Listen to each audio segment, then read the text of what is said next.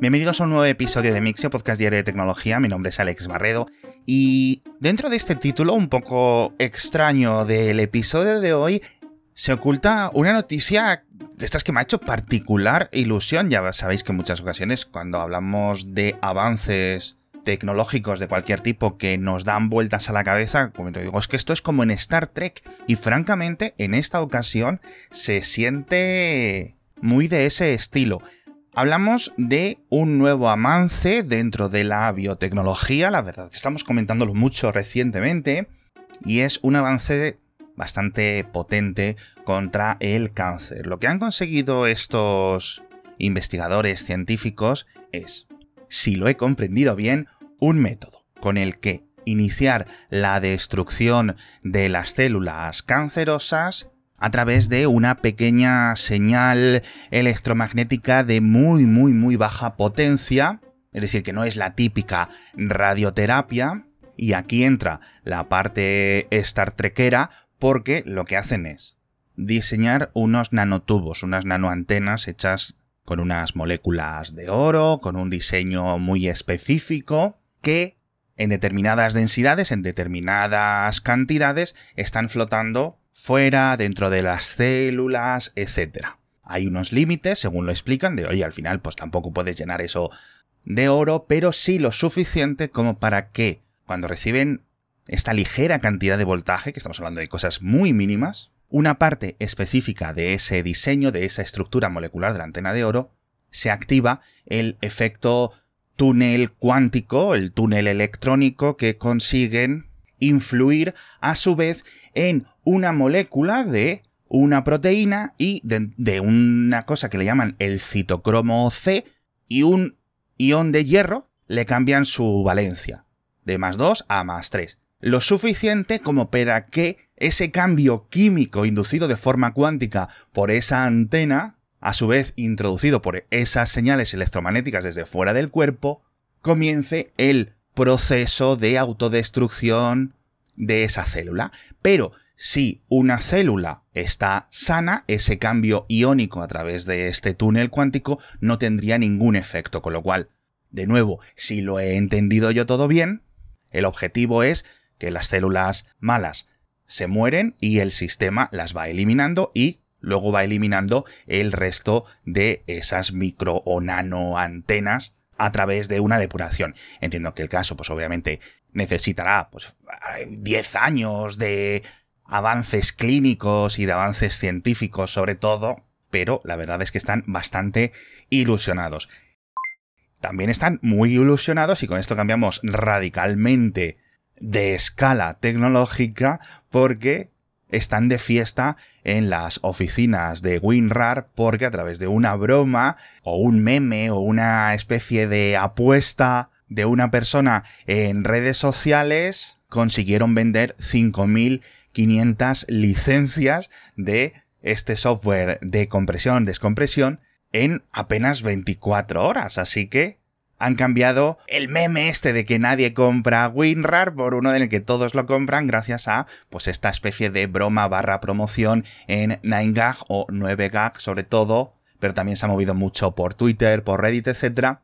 que consistía en poder conseguir con un cupón especial de 9,99 euros la licencia de el WinRAR. Así que la verdad es que estoy muy contento y os dejo el enlace en las notas del episodio porque creo que la promoción aún está activa, así que a lo mejor os podéis aprovechar. Y vamos a hablar de Microsoft ahora, súper rápido, dos noticias. La primera una sorpresa, o bueno, las dos son una sorpresa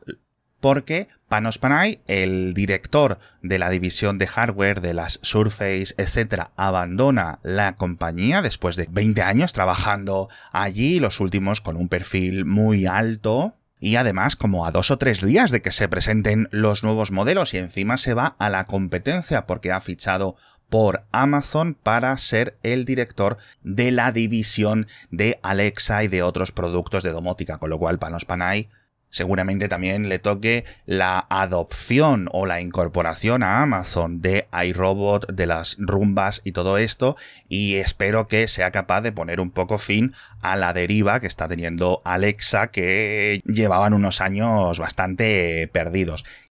Y la segunda noticia de Microsoft es que siguen sorprendiéndonos añadiendo cosas al Paint. Hablábamos de la selección inteligente de fondos, hablábamos de la generación de imágenes sintéticas y ahora en las versiones avanzadas de Windows 11 el Paint ha aparecido con soporte para transparencias y con soporte para capas, con lo cual es una especie de mini Photoshop. Y tengo que decir que al igual que lo del WinRAR, esto me hace especial ilusión porque de repente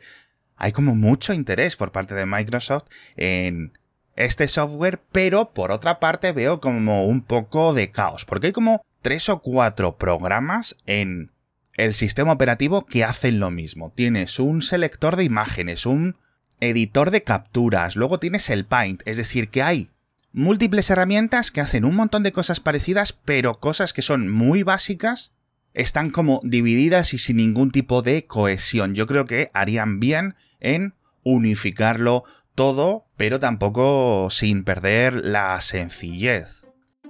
Lo que no pierde la sencillez es uno de nuestros patrocinadores más veteranos porque volvemos con Randstad y es que ahora más que nunca las empresas ya sabéis que están en un gran reto para conseguir los perfiles adecuados de directivos que realmente sepan lo que están haciendo, perfiles en general altamente cualificados y que encajen a la perfección dentro del equipo, dentro de la división. Así que si tu empresa está en esta situación, ya sabes que tienes que hablar con Randstad Professionals, la consultora de selección del grupo Randstad, para que te ayude a seleccionarlos también de forma indefinida o incluso de forma temporal a través de Interim Professionals. Ya sabéis que es un equipo especializado por sectores y por puestos, con una metodología propia para encontrar los candidatos imparables que tu empresa necesita en todo tipo de sectores, tanto tecnológicos como de datos, como científicos, como de negocios, siempre mucha más información entrando en randstad.es barra imparables. Y ahora vamos a hablar de código abierto, otras dos noticias un poco extrañas. La primera por parte de Google, que no quiero asustaros, pero esta noticia es un poco rara, porque van a reducir las colaboraciones externas en el código abierto de Android. Es decir, cualquier persona que vea un problema en el repositorio en alguna parte del sistema operativo, de alguna librería, de alguna aplicación miembro de todo este stack de software, si quiere enviar una contribución o simplemente proponerlo a nivel de parche, un arreglo, una lo que sea, tiene que contar previamente con el apoyo de dos empleados de Google, lo cual va a reducir muchísimo lo que pueden hacer, por ejemplo, desde las universidades o de, básicamente cualquier organización. Ya imaginaos los programadores individuales y lo que ya era un coto privado de Google y algunos de sus grandes socios, de Samsung, de Qualcomm, de no sé qué, pues esto va a quedar más reducido aún. Va a seguir siendo obviamente un proyecto de código abierto, pero cada vez el desarrollo se va poniendo detrás de más capas y de más de más eh, cortinas, ¿no? No es un desarrollo en abierto, que no es malo per se, pero la segunda noticia de código abierto, en este caso nos vamos al kernel de Linux porque el mantenedor principal de Nubo, el controlador de código abierto para gráficas de nueva generación de Nvidia, abandona el proyecto porque deja Red Hat, que era la que le pagaba el salario, lleva años y años y años trabajando en este proyecto, no solo luchando por tener un controlador digno, apto y funcional para una serie de aparatos que como veis cada vez son más importantes y con los que pues Nvidia tampoco es que haya ayudado mucho, pero bueno, es una de las partes eh, que estaban teniendo un mayor impacto dentro de lo que es eh, a nivel de parches, novedades, etcétera, dentro del kernel de Linux. No significa que esto vaya a desaparecer, va a ser liderado por el resto del equipo, pero vuelve a significar lo complicado que es trabajar de esta manera. Hablamos también de Denodo, la empresa gallega barra californiana, lo que en el boletín he denominado de estas del ecosistema de California, que ya no la podemos considerar una startup, porque es una empresa grande, seria, multinacional y que ha conseguido ahora nuevos 300 y pico millones de euros, 313 creo en concreto, una inversión bastante maja que pues refleja la madurez de esta compañía que ya sabéis que se dedica a la gestión de datos de una forma muy avanzada para empresas, para laboratorios, para universidades, para gente que necesita unas cantidades de estas locas de datos con unas necesidades tremebundas y la verdad es que tiene gente muy lista en Denodo.